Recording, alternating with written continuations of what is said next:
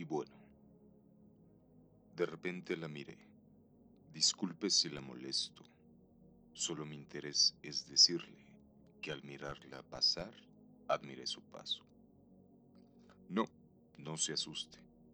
Culpable no soy del flechazo. La vida nos puso frente a frente.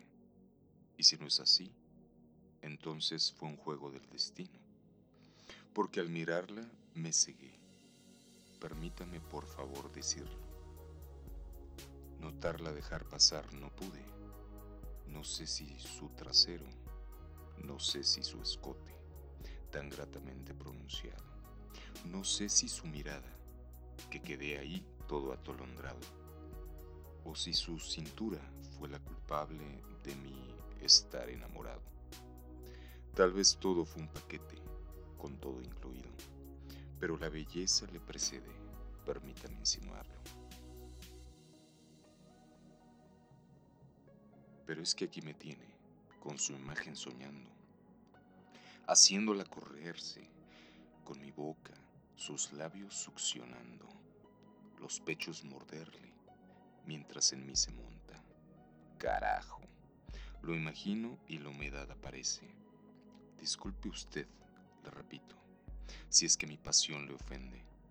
Solo pretendo decirle, la deseo. Ahora, venga y camine. Sé que ya se mojó, con únicamente sugerirle. Vamos la lencería comprando. Déjeme proponerle solamente tacones y un collar aperlado. No necesita adicionarle su cuerpo al desnudo.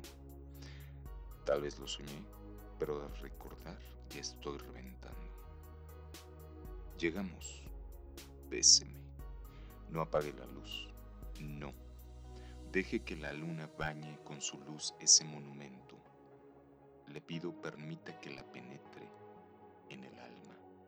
Mientras lo hago, relájese y disfrute, que continuaré con su cuerpo. Disculpe si la molesté pero me costaba callarlo. Y el precio era perderle. Perdón de nuevo, no quería despedirme sin gritarle que la quiero.